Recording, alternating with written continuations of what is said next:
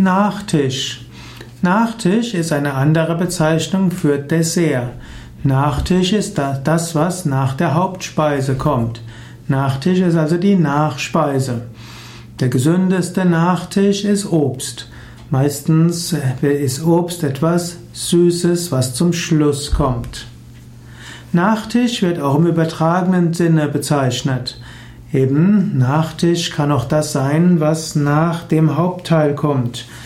Wenn man einen Vortrag hält, ist, kann man auch von einem Nachtisch sprechen, wenn zum Schluss die besonders interessanten Dinge kommen.